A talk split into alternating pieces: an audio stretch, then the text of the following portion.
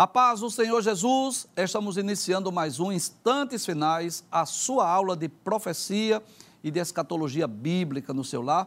E eu quero agradecer por sua audiência, a você que nos acompanha pela TV ou pela internet. Que Deus te abençoe, que as bênçãos de Deus continuem sendo derramadas sobre a sua vida, sobre a sua família. Seja muito bem-vindo aos Instantes Finais. E como nós havíamos prometido, hoje teremos mais um programa especial sobre o conflito no Oriente Médio. E para isso contamos com a presença do professor Saulo Soares, ele que é teólogo, escritor, professor de teologia da nossa Estiadeb, nosso seminário teológico, e o professor Saulo Soares também é autor dos dois livros, A Grande Tribulação, o Palco do Anticristo, e também do livro É Jesus de Nazaré o Messias, ambos editados pela nossa livraria Bereia. Professor Saulo, seja bem-vindo, é um prazer tê-lo conosco aqui mais uma vez. Prazer é todo meu, professor Givanni Dermano. Eu sou agradecido a Deus, primeiramente, ao nosso pastor, ao programa, uh, para ser convidado para um trabalho tão elucidativo, tão informativo, como é o programa Instantes Finais, que fala a respeito das profecias bíblicas. Assunto que toda a igreja de Cristo deve ficar atenta e examinar as Escrituras e ficar feliz com aquilo que vai ler na palavra de Deus a respeito das bênçãos do amanhã reservada para a igreja do Senhor.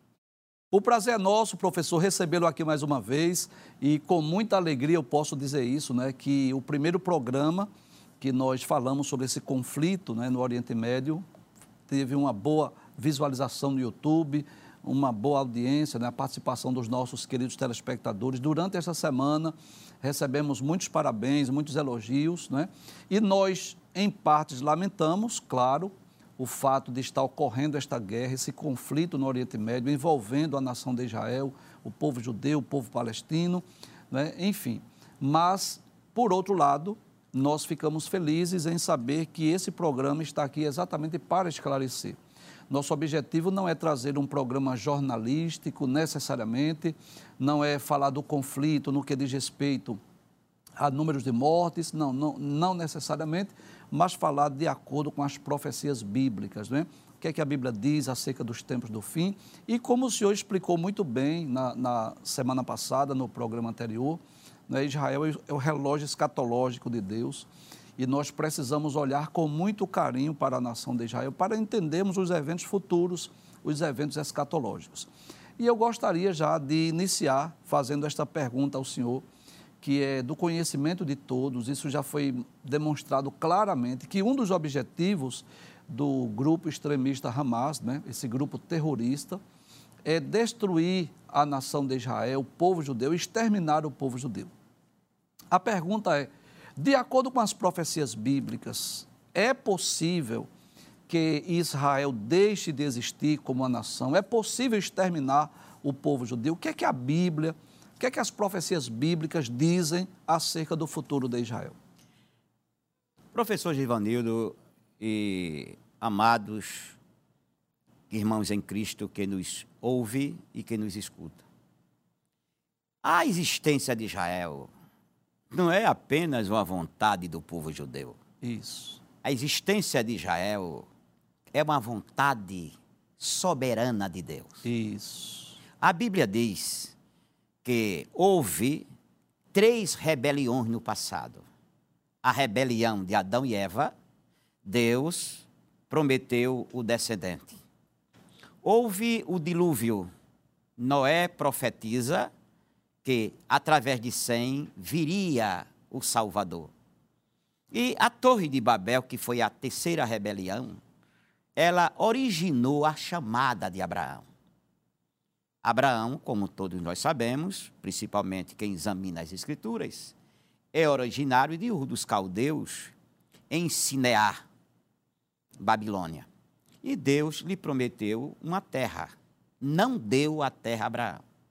E quando Abraão foi para Arã e o seu pai morreu, Deus o mandou para Canaã. Observe que a terra é Canaã, não é Palestina. Sim. Por que Canaã? Porque era a habitação dos cananeus. Os cananeus, isso. Aí Abraão chega em Canaã muito feliz, muito contente, pensando que já tinha conquistado a terra, como está escrito em Gênesis, capítulo 12, versículo 7. Diz assim: E apareceu o Senhor a Abraão, a Abraão, e disse: A tua semente darei esta terra. E edificou ali um altar ao Senhor e o adorou. Então, Abraão edificou um altar ao Senhor porque tinha conseguido a promessa da terra. Contudo, segundo a Bíblia, basta continuar a leitura, que Abraão foi para o Egito porque havia ainda cananeus na terra. A terra ainda tinha dono. Então, Deus ainda faz promessa a Abraão no capítulo 13, versículo 14 e 15, que diz assim. 13, 14 e 15 diz assim: é, E disse o Senhor a Abraão, depois que Ló se apartou dele: Levanta agora os teus olhos e olha desde o lugar onde estás para a banda do norte do, e do sul, e do oriente e do ocidente. Porque toda esta terra que vês, te hei de dar a ti e a tua semente para sempre. Para sempre. No capítulo 17, é, versículo 18, está escrito assim: Quando Deus faz a Abraão, um, com Abraão um pacto, houve dois pactos com Abraão. No capítulo 15, que é chamado Aliança dos Pedaços, o Pacto dos Pedaços, e a aliança do capítulo 17, o Pacto da Circuncisão. E ali Deus faz a seguinte promessa a Abraão no versículo 18, 17 e 18. E disse a Abraão a Deus: Tomara que viva Ismael diante do teu rosto. E disse Deus: Na verdade, Sara, tua mulher, te dará um filho e chamarás o seu nome a Isaque, e com ele estabelecerei o meu concerto perpétuo para a tua semente depois dele. E quanto a Ismael, segundo Deus, seria herdeiro de Abraão, mas não da terra. Seria Isaque, filho de Abraão, do qual procederia toda a linhagem da descendência de Abraão para ser herdeiro da terra. Então Deus faz uma promessa a Isaac em 26, 3 e 4 de Gênesis, dizendo: Assim como eu falei a teu pai, eu também te digo, toda esta terra é sua. E a Jacó, ele faz no capítulo 28, versículo 13, quando Jacó fugia para Padarã. Padarã significa caminho que vai para Arã, onde Abraão esteve. Então, Deus diz a Jacó, depois do sonho que ele teve: Eu prometi a teu pai Abraão e a Isaque que te darei esta terra a ti e a tua, E tua descendência para sempre. Então, não foi Abraão que escolheu a terra. Não foi Isaac que escolheu a terra. Isso. Não foi Jacó que escolheu a terra. Quem escolheu a terra foi Deus. Foi Deus. E a Bíblia confirma num dos salmos dizendo assim: Do Senhor é a terra e a sua plenitude. Então ele tira habitantes de terra e coloca outras pessoas na terra, porque ele é Deus, o dono de todas as coisas. É verdade. E é bom nós lembrarmos né, da importância de Israel, é, não apenas dentro da escatologia bíblica, mas falar da importância de Israel no que diz respeito à história da redenção. Lendo a Bíblia Sagrada, nós vamos encontrar três histórias principais, que é a história da criação, ou a doutrina da criação, que está nos dois primeiros capítulos da Bíblia, depois a história da queda, que está no capítulo 3, versículos 1 a 14, E a terceira história mais importante da Bíblia, que é a história da redenção, que ocupa quase toda a Bíblia, não é? de Gênesis capítulo 3, versículo 15 até Apocalipse capítulo 22 e 21. E nós vamos perceber que em Gênesis capítulo 3, versículo 15, Deus fez uma promessa, não é? que iria enviar a semente da mulher. E a semente da mulher iria pisar a cabeça da serpente. E no capítulo 12, quando Deus chama Abrão, Deus diz que através de Abrão todas as famílias da terra seriam benditas, seriam abençoadas. Então nós podemos dizer que Israel ocupa um, um lugar muito especial, não somente no, na escatologia bíblica, nos eventos futuros, mas também no próprio plano da redenção, porque foi através de Abraão, da descendência, que veio Cristo, o Messias, né? Inclusive Mateus ele inicia o evangelho dizendo assim: livro da geração de Jesus Cristo, filho de Davi e filho de Abraão.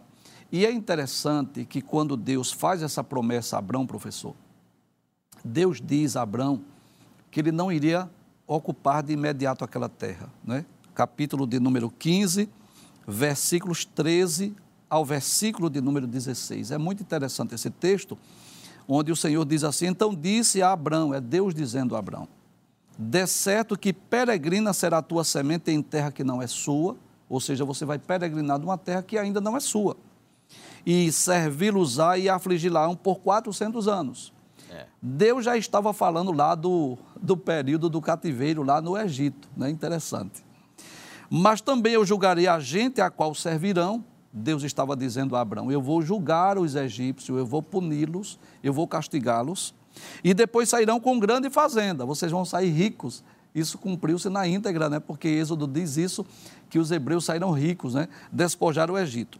Versículo 15.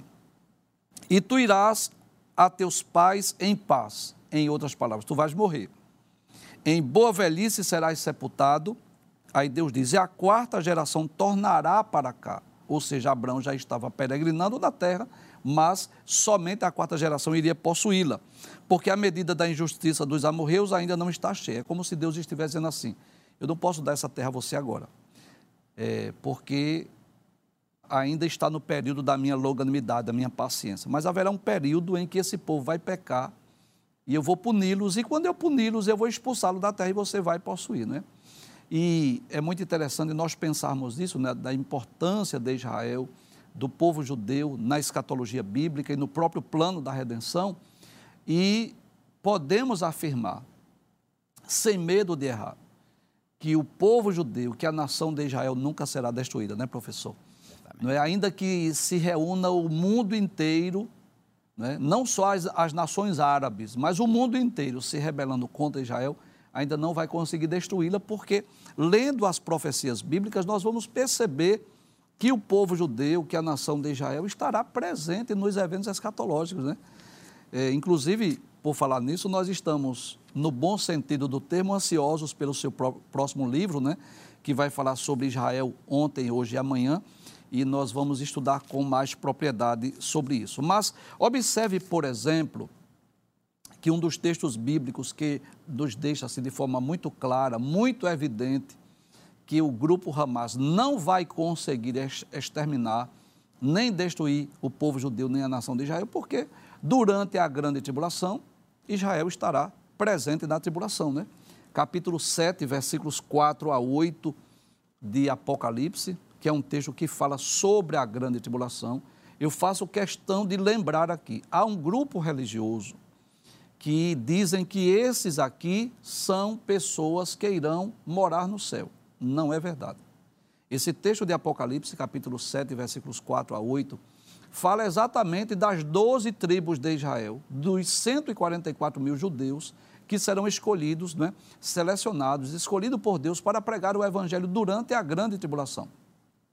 E João, na visão do Apocalipse, ele diz: E eu ouvi o número dos assinalados, e eram 144 mil assinalados, detalhes, de todas as tribos dos filhos de Israel. Então, dos versículos 5 até o versículo 8, nós vamos perceber que haverá de cada tribo de Israel 12 mil judeus que estarão pregando o evangelho durante a grande tribulação.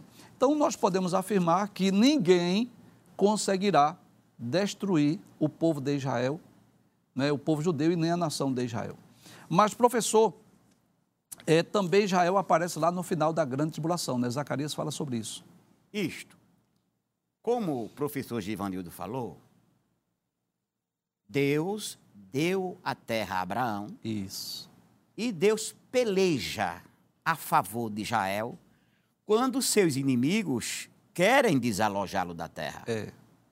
E o professor Givanildo mostrou que na grande tribulação, e vocês têm aprendido neste programa Instantes Finais, que a grande tribulação acontecerá depois do arrebatamento da igreja.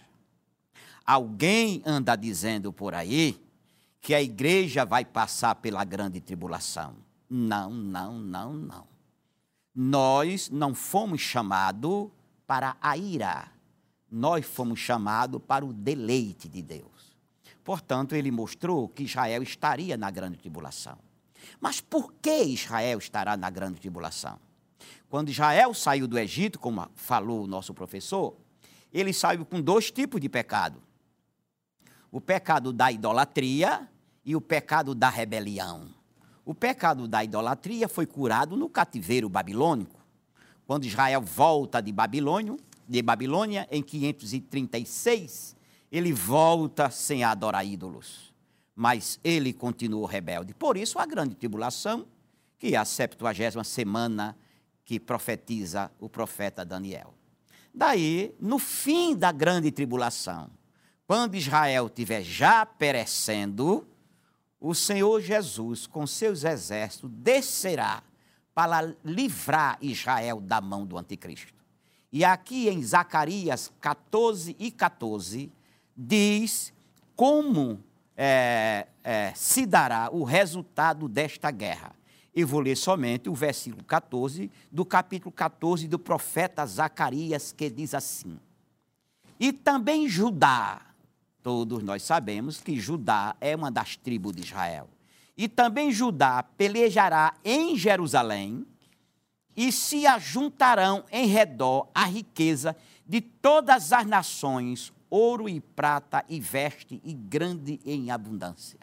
Portanto, no final da grande tribulação, quando Israel estiver perdendo a batalha, Jesus vem com seus exércitos, juntamente com a igreja, para presenciar tão espetacular batalha no final da grande tribulação. Inclusive, professor, é, um, um outro evento escatológico que nós podemos dizer com muita é, convicção que o povo judeu estará presente exatamente é. na ocasião da vinda de Jesus em glória, quando haverá o julgamento das nações vivas, né? Nós cremos que a segunda vinda de Cristo dá-se em duas fases distintas uma antes da grande tribulação para arrebatar a sua igreja, mas a segunda, que será visível, gloriosa, a ocasião em que Cristo descerá com os seus santos anjos e com a sua igreja. E Cristo descerá exatamente nesse momento da batalha do Armagedon, quando as nações eh, estiverem cercando Israel. Eh, e é claro, não está se referindo a esse conflito atual, mas algo futuro, profético e escatológico. E Jesus estará também julgando as nações naquele momento. Isso está tanto lá no capítulo 20 do livro de Ezequiel, capítulo 20, versículos 33 a 35, mas também eu quero ler aqui em Mateus, capítulo de número 25, que é exatamente a questão que trata dessa vinda de Jesus em glória, a partir do versículo de número 31. E quando o Filho do Homem vier em sua glória e todos os santos anjos com ele, então se assentará no trono da sua glória e todas as nações serão reunidas diante dele e apartará uns dos outros como o pastor aparta do bode as ovelhas. Então, nesta ocasião, os judeus estarão à frente de Jesus, que serão exatamente aqueles que estarão cercados pelos exércitos das nações confederadas. As nações que apoiarem Israel à direita de Jesus e as nações inimigas de Israel à esquerda de Jesus. Então, Israel estará presente na grande tribulação, Israel estará presente também no julgamento das nações vivas. Mas o mais importante, professor, é nós lembrarmos que Israel estará presente no milênio, né? Inclusive, Israel será a capital do mundo Sim, durante o reino milenial. Sim, senhor. Então, existe praticamente podemos chamar, entre aspas, é, os inimigos de Israel. Não é propriamente um inimigo contra Israel. É que diz que Israel foi substituído pela igreja. Isso é notório. Por isso que às vezes chega perguntas ao nosso professor sobre se a igreja vai passar pela grande tribulação, o que será de Israel. Por quê? A igreja lá do princípio, ou melhor, a escola catéquica de teologia em Alexandria, no Egito, ela ensinou que Israel perdeu a bênção porque matou o Messias Jesus. E que Israel será absorvido pelo cristianismo, daí não mais existirá. Mas a Bíblia diz lá no Antigo Testamento que Israel será a capital do mundo capital política, religiosa e financeira. É de Jerusalém que sairá a lei. A Bíblia chama Israel ou Jerusalém de Sião. Por quê? É preciso uma explicação antes de ler o versículo. Quando é, a arca da aliança saiu da casa de Obed-Edom, certo? Que é para o tabernáculo de Davi, que era no Monte Sião, então todo mundo ia adorar o Senhor no Monte Sião. Davi morre, o templo é construído no Monte Moriá e a Arca da Aliança sai de Sião para o Monte Moriá. Então, o Monte Moriá e toda aquela região ficou chamada Sião. Por isso que quando os judeus iam para Jerusalém adorar, que saía de outras tribos, eles diziam: "Vamos a Sião para adorar". Depois que Jerusalém foi destruído, Israel praticamente sumiu do mapa, os judeus espalhados pela terra começaram a dizer: voltemos para Sião, nós vamos para Sião. E até o cristianismo pegou esse termo e chama o céu de Sião. Vamos morar em Sião. Por quê? Porque lá no tabernáculo de Davi era no Monte Sião. E Isaías profetiza sobre Jerusalém ou Israel, chamando ela de Sião. E diz que no reino milenar, diz assim, capítulo 2 do, do profeta Isaías, versículo 1 a 4, diz assim: Visão que teve Isaías, filho de Amós, a respeito de Judá e Jerusalém.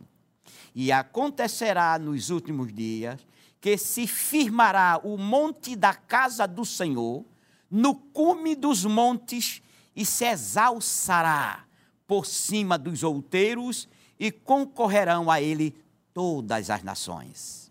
Versículo 3: E virão muitos povos e dirão: Vinde, subimos ao monte do Senhor, a casa do Deus de Jacó, para que nos ensine o que concerne os seus caminhos e andemos nas suas veredas, porque de Sião sairá a lei e de Jerusalém a palavra do Senhor. E ele exercerá o seu juízo sobre as nações e repreenderá muitos povos, e este converterão as foices, as suas espadas em enxadões e suas lanças em foices. Não levantará a espada nação contra nação, nem aprenderão mais a guerra. Significa que no reino milenar, Israel, como nação dominante, porque a glória do Senhor está lá, certo? Dominará toda a terra e tem mais. Todas estas nações que irão adorar em Jerusalém, anualmente levarão dízimos e ofertas para Jerusalém. E por mil anos, Jerusalém estará recebendo dízimo oferta de todas as nações existentes naquela época. Portanto, lá no reino milenar, Israel estará presente. Que coisa interessante, né? Então, nós podemos dizer que, de acordo com as profecias bíblicas, o povo judeu não será destruído e nem a nação de Israel deixará de existir. Nós já dissemos que Israel estará presente na grande tribulação, Israel estará presente no fim da grande tribulação, no juízo das nações, estará presente no milênio, inclusive será a capital do mundo, Jerusalém. Mas que coisa interessante, Israel e o povo judeu estará presente na Nova Jerusalém. Vamos perceber aí em Apocalipse, capítulo 21, versículos 10 a 12. Olha que texto maravilhoso. Diz assim: E levou-me em espírito a um grande e alto monte e mostrou-me a grande cidade, a santa Jerusalém, que de Deus descia do céu. E tinha a glória de Deus. A sua luz era semelhante a uma pedra preciosíssima, como a pedra de jaspe, como cristal resplandecente. E tinha um grande alto muro com doze portas, e nas portas doze anjos, e nomes escritos sobre elas, que são os nomes das doze tribos dos filhos de Israel. Né? Então, lá na Nova Jerusalém, tem doze portas, e nessas portas estão escritos os nomes das doze tribos de Israel. Mas, professor, embora todas essas referências sejam importantes, mas eu acho belíssima essa profecia de Jeremias que está no capítulo 31. E eu gostaria que o senhor explicasse, por favor, é, Deus dizendo, através do profeta Jeremias, que o seu conserto com Israel é perpétuo. Por favor, explique, por favor. Pois não.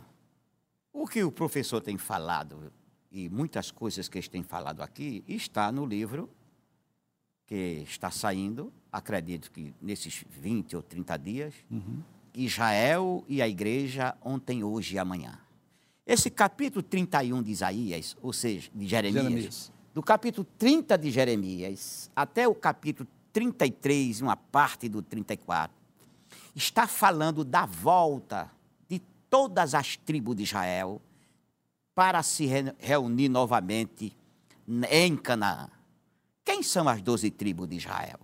Ruben, Gade, Azé, Zebulon e Naphtali. Judá, Issacar, Levi, José e Benjamim. São doze tribos. Então, essas tribos estão espalhadas, menos Benjamim e Judá. Porque quando na, na divisão das tribos em Roboão, após a morte de Salomão, Dez tribos ficaram para o norte e duas tribos no sul. As duas tribos é Benjamim e Judá. E Benjamim misturou-se com os judeus, perdeu a identidade. Assim, nós ficamos conhecendo que o, o povo de Israel como os judeus a partir da deportação para a Babilônia. E as dez tribos se espalharam. E lá no fim dos tempos, o Senhor Deus vai chamar todas as tribos de volta para Israel. Porque o que Deus prometeu, querido, ninguém pode impedir. Se alguém morrer, se tem uma promessa incondicional, porque existe dois tipos de promessa divina: a condicional e a incondicional.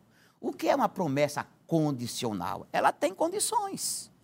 Se você permanecer, se você orar, se você buscar, se você obedecer, se, se, se, aí eu faço. Não depende de Deus, depende da pessoa que recebeu a promessa fazer o que Deus diz para receber. E existe a incondicional. Mesmo que você não obedeça, você tem que obedecer. Mesmo que você não fique, eu faço você ficar. Como a promessa a Abraão sobre a terra para sua descendência é incondicional, incondicional. Como incondicional é o trono da descendência de Davi. Ou seja, uma seca, a terra pega fogo, o céu se enrola, mas Deus cumpre com sua palavra incondicional. Daí o profeta Jeremias, que muito se preocupou, professor Jeremias, com a, a, a deportação para a Babilônia, com Israel, como todo amante da palavra de Deus fica. Então Deus usou o profeta para falar dos últimos dias. Isso. E é aqui em Jeremias 31, versículo 35 a 37, que Israel novamente vai se reencontrar e se unirem as doze tribos de Israel. Diz assim o, o capítulo 31, versículo 35 a 37, diz assim. Assim diz o Senhor, que dá o sol para a luz do dia, e as ordenanças da lua e das estrelas para a luz da noite, que fende o mar e faz bramir as suas ondas. O Senhor dos exércitos é o seu nome. Se se desviarem estas ordens de diante de mim, diz o Senhor, deixará também a semente de Israel de ser uma nação diante de mim para sempre. Assim disse o Senhor: se puderem ser medidos os céus para cima e sondados os fundamentos da terra para baixo, também eu rejeitarei toda a semente de Israel por tudo quanto fizeram, diz o Senhor. Se continuar lendo, vai ver a chamada de Israel para a terra. E tem uma coisa, professor. O versículo 37 diz: Mesmo que alguém aponte os defeitos de Israel, dizendo Israel desobedeceu, Israel, nação desobediente. Deus disse: Isso não me interessa. Eu fiz uma promessa incondicional e trarei Israel para a sua terra. Por isso, Zacarias capítulo 12, versículo 10, diz assim: Sobre a casa de Davi derramarei o espírito de graça. O que quer dizer isso? É que no fim da grande tribulação, Israel estará atribulado com as lutas, está sem força. E todas as pessoas que estão passando por luta, estou falando de cristãos, sem a graça, ele fica atemorizado, ele critica, ele se aborrece. Por isso, para Israel, será derramado o espírito de graça. E quando o espírito de graça vem para uma pessoa atribulada, a paz chega e ela pergunta: Que farei, Senhor? Daí, em continuação de 12 e 10 de Zacarias, diz assim: Lhe darei o espírito de súplica. Veja que Deus maravilhoso. Ao Israel desobediente, ao Israel que praticamente tem fugido dos caminhos do Senhor. Caminho de. Lá no fim da grande tribulação, para cumprir a promessa que ele fez a Abraão, a Isaac e a Jacó, ele derramará o espírito de graça, como diz o profeta Jeremias. Vocês vão me conhecer e vão saber por que tenho castigado vocês. E derrama o espírito de súplica, Israel clama ao Senhor e Jesus virá em glória para libertar Israel da mão dos seus inimigos. Glória a Deus, que benção, né? Que bom é, ouvirmos essas explicações tão maravilhosas e continuar crendo nas profecias bíblicas e saber que a nação de Israel e o povo judeu nunca deixarão de existir porque estão presentes nos eventos escatológicos. Programa Instantes Finais, é com mais um programa especial sobre o conflito no Oriente Médio e contando mais uma vez com a presença do professor Saulo Soares, ele que é teólogo, é professor do nosso seminário teológico, a nossa Esteadeb, e também é autor de duas obras que foram lançadas, editadas pela Bereia. A primeira obra que é A Grande Tribulação, o Palco do Anticristo, que eu recomendo, é um dos livros que uso para as minhas pesquisas, para consulta aqui para os instantes finais. Se você deseja conhecer melhor sobre a grande tribulação e o que as profecias dizem acerca do, do anticristo, não deixe de adquirir essa obra. E a segunda é Jesus de Nazaré, o Messias, onde o professor Saulo, com muita maestria, vai demonstrar aqui, à luz das profecias bíblicas, que Jesus é o Messias esperado pelos judeus. Mas nós também já estamos aguardando, professor, o novo lançamento né, da Bereia. Em breve será lançado sobre Israel e a igreja, ontem, hoje e amanhã. E eu gostaria que o senhor falasse um pouco sobre esta obra que será lançada nos próximos dias. Amém. A nossa próxima obra é uma obra extraordinária que dará ao leitor, ao desejoso de conhecer a história bíblica, uma oportunidade de conhecer o propósito divino de chamar Israel. A rebelião do Éden, a rebelião do dilúvio, a rebelião da Torre de Babel e a chamada de Abraão.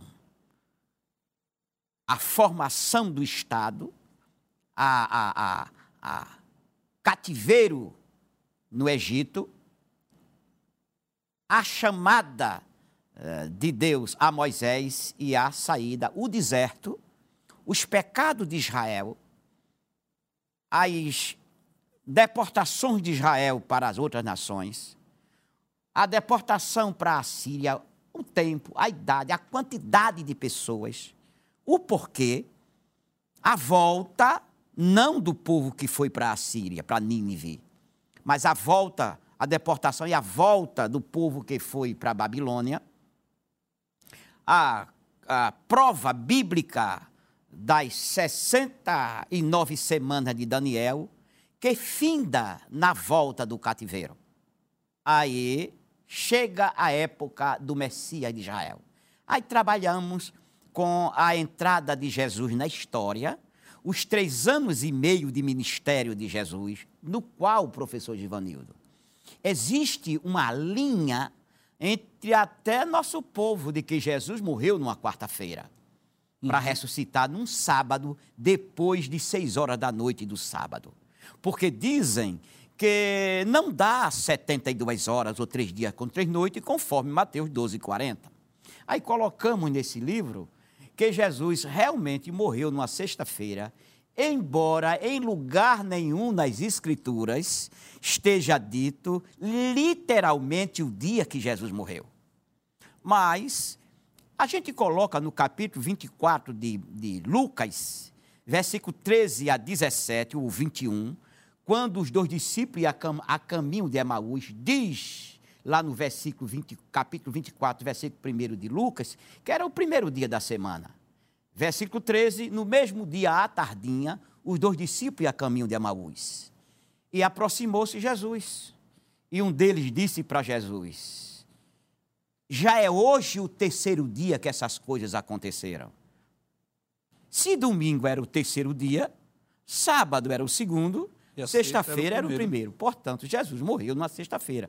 Então, trabalhamos com o ministério de Jesus nos três anos de, de seu ministério, suas profecias e chama-se a época da graça e a problemática das profecias bíblicas de, da escola de teologia em Alexandria, no Egito, a escola de teologia na, na Assíria, na Síria, desculpe, e da Europa. E a problemática, por que houve tanta confusão nessas ideias do pós-tribulacionismo, pós-milenismo, pré-milenismo, midi-tribulacionismo, a gente explica tudo isso.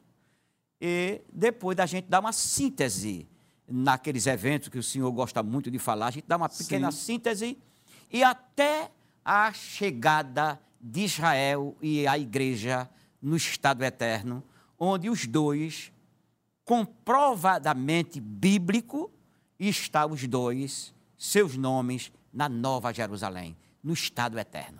Muito bem, já estamos, no bom sentido do termo, professor, ansiosos né, para o lançamento dessa obra e com certeza o senhor vai receber outros convites para estar aqui conosco no programa comentando sobre Israel ontem, Israel e a igreja, né? Ontem, hoje e amanhã. Bem, no bloco anterior, nós procuramos responder a seguinte pergunta. É, será que o grupo Hamas, será que o povo árabe, será que as nações inimigas de Israel Será que vai conseguir destruir Israel ou exterminar o povo judeu? Então, nós procuramos, à luz das profecias bíblicas, demonstrar de uma forma clara e evidente que Israel e o povo judeu estará presente sempre na história da humanidade. Né? E nesse momento nós estaremos respondendo algumas perguntas que foram enviadas para nós através do WhatsApp do programa. Vamos responder algumas, professor. Primeiro, da nossa irmã Joseana Creuza, ela é de Riacho Pequeno, lá em Belém de São Francisco. Ela diz assim: A paz do Senhor Jesus, os judeus que nunca retornaram à sua pátria, me refiro aos do Reino do Norte, onde estão hoje? É possível, professor, dizer onde eles estão? Olha, estão espalhados por toda a terra. Espalhados. Porque a gente tem que entender uma coisa no contexto da história de Israel. Por que Israel foi chamado por Deus? Por que e para quê? É que Deus queria conquistar toda a terra para ele, para a salvação. Capítulo 19 de Êxodo diz que Israel foi chamado para ser a nação sacerdotal de toda a terra, porque toda a terra é de Deus. Israel não obedeceu. E Deus já tinha posto, através de Moisés, na lei, que se Israel desobedecesse, espalharia ele pelas nações. Então, seria um castigo para Israel, mas no final retornaria à sua terra. E o que é que Deus estava dizendo com isso? Deus estava dizendo: olha, eu chamei vocês para levar a minha palavra em toda a terra.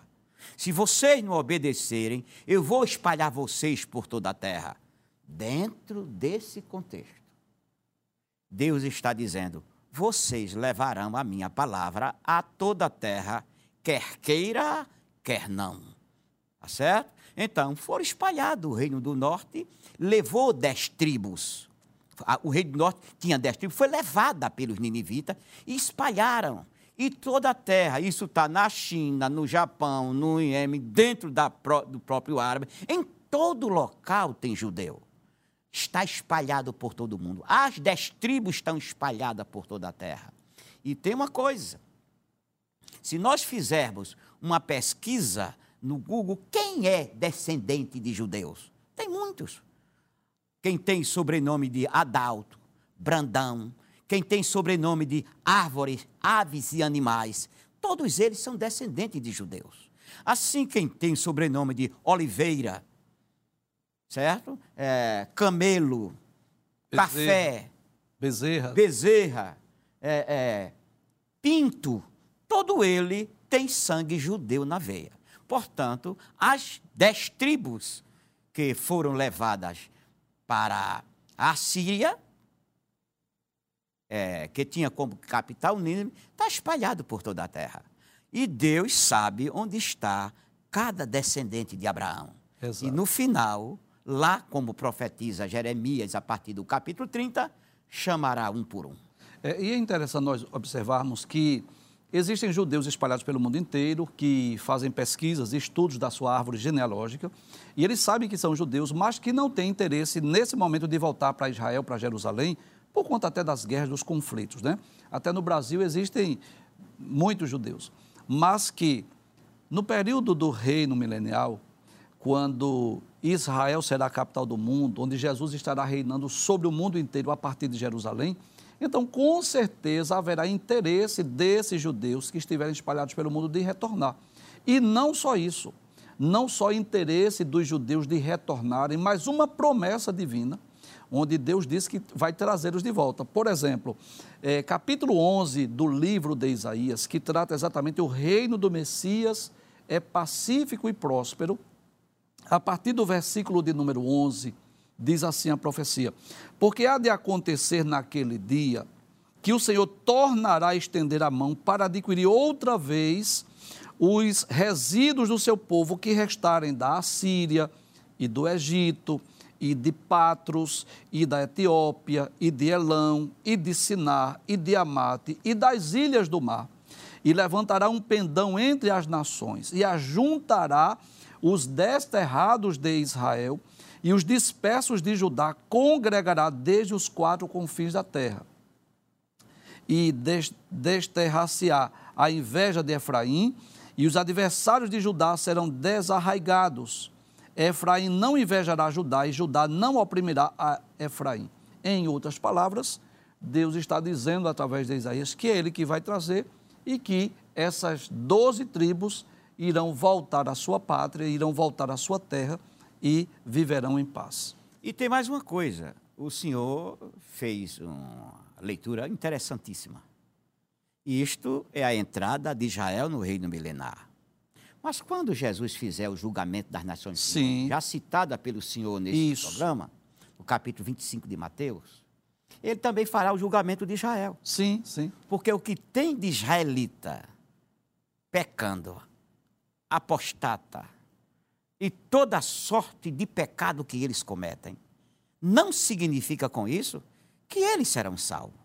Haverá o julgamento de Israel. Sim, também. Ezequiel capítulo 20, Deus julgará Israel para ver quem presta e quem não presta para entrar no reino milenar. Os figos bons e os figos é. ruins. E os figos ruins vão ser mortos da mesma maneira que os bodes serão mortos na no julgamento das nações vivas. Só entra no reino milenar aquelas pessoas que o Senhor Jesus achou em justiça para entrar no reino. Muito bem. Vamos à próxima pergunta. O irmão O Anderson Ricardo, lá de Maranguape, em Paulista, diz assim: quando ocorreu essa aliança que os Estados Unidos têm com Israel? Explique um pouco sobre ela. Não é bem bom lembrarmos isso, né? Que recentemente, neste conflito, eh, os Estados Unidos já está a favor de Israel, já demonstrou isso, né? tem apoiado, tem auxiliado eh, Israel nesse momento de conflito, enquanto que o Irã e outras nações estão apoiando o grupo Hamas. Então, dá, professor, para a gente explicar quando teve início essa aliança entre os Estados Unidos e a nação de Israel? Sim, sim. Quando houve é, o comunismo socialista na União Soviética, em 31 de outubro de 1917, é, milhares de judeus foram para os Estados Unidos. Esses milhares, mas foram milhares de judeus foram para lá. E ficaram ricos. Então, até uns 20 anos atrás, pelo que eu sei, os judeus eram donos lá nos Estados Unidos da Mobil, da Texaco, da ESSO e de muitas outras empresas americanas. E os maiores impostos norte-americanos são dados pelas empresas judaicas. Então, praticamente os Estados Unidos, eles devem muito aos judeus. E eles também trabalham para ajudar o presidente a manter as leis. Assim, quando Israel foi passado ou reconhecido como Estado pela ONU, a 14 de maio de 1948, é, 47 e assumiu em, em 48, no mesmo momento em que foi lido esse documento por Ben Gurion, ah, o presidente norte-americano, 11 minutos depois, observe, quando o Estado de Israel foi reconhecido uhum. como real, 11 minutos depois, o presidente norte-americano reconheceu o Estado de Israel como legal e como Estado soberano. Onze minutos depois, de 14 de maio de 1948, após Israel ser declarado Estado independente. Então, nós podemos dizer que desde a fundação do Estado de Israel, que ele já tem o apoio dos Estados Unidos. Vamos à próxima pergunta. Rosângela, lá de Ipojuca, diz assim, a paz do Senhor Jesus, professor, é verdade que a vinda de Jesus Cristo começou a ser contada quando Israel se tornou uma nação? Olha, é mais coisa de pregador, tá certo? Certo. Porque a vinda de Jesus começa. Não estou nem falando de Jesus, estou falando do Messias. Sim. Que Jesus é que é o Messias. A vinda do Salvador, do descendente do Ele, começou a ser contada lá no Éden. Sim. Na promessa de Deus a Eva. Tá certo? Começou a ser contada ali. Agora, a nação do qual esse Messias viria, começou a ser vista na fundação de Israel, lá através de Moisés, quando tirou o povo do Egito. Tá certo? Mas antes, muito antes, a vinda já começava a ser mostrada e contada. Então, oficialmente, não é quando Israel foi feito é, nação, quando recebeu a lei, ou seja, a Constituição, mas lá no Éden desde o Éden que Deus já vem anunciando né, a vinda do Messias. Acho que dá tempo mais uma pergunta. A irmã Daniele de Sapucaia 5, na área 28, diz assim: A paz do Senhor, essas guerras que estão acontecendo em Israel, podemos considerar que seja a profecia se cumprindo ou ainda será depois do arrebatamento da igreja? Eu, eu penso que ela está perguntando se é a grande tribulação ou a guerra do Amagedon. Sim. Certo?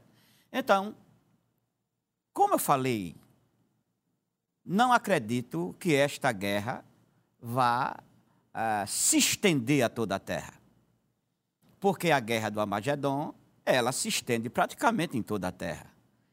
Esta guerra é um dos cumprimentos daquela profecia de Daniel que o anjo Gabriel disse para ele em 9, 27.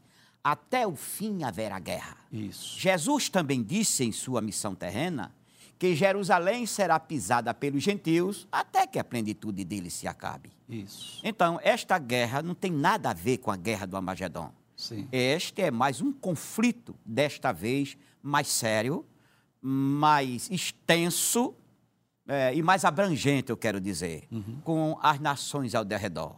Então, nós podemos dizer, professor, que de, de uma forma direta, é, é, o cumprimento das profecias Sim. acerca das guerras, dos conflitos, né? predito no livro de Daniel, predito pelo próprio Senhor Jesus, né?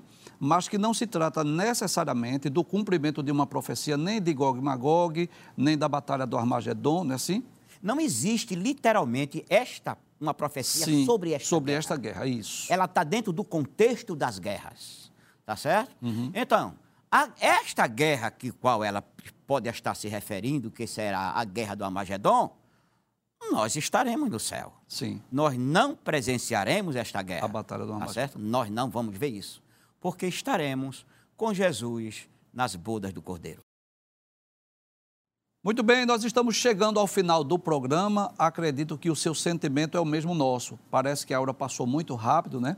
e nós teríamos ainda outras perguntas a fazer ao professor Saulo, mas eu tenho uma boa notícia. Durante esse período, enquanto estiver ocorrendo esta guerra, nós vamos continuar nas segundas e terças-feiras falando sobre a atualidade da mensagem dos profetas menores. E nas quartas-feiras, às 21h30, com reprise aos domingos, às 17 horas e 30 minutos, nós estaremos falando sobre esse conflito no Oriente Médio trazendo sempre uma visão bíblica, profética e escatológica. Mas antes de nós ouvirmos as considerações finais do professor Saulo, eu gostaria de falar sobre a nossa responsabilidade diante desse momento de conflito. Como igreja do Senhor Jesus, como intercessores que nós somos, como um reino sacerdotal, nação santa, povo adquirido, é a nossa responsabilidade nós intercedermos, nós orarmos, não só por Israel, pelo povo judeu, mas também pelo povo palestino. Você sabe, mas eu faço questão de reler este salmo de número 122, onde há uma promessa específica para aqueles que amam Israel e o povo judeu. Salmo 122, versos 6 a 8 diz assim: Orai pela paz de Jerusalém prosperarão aqueles que te amam. Haja paz dentro de teus muros e prosperidade dentro dos teus palácios.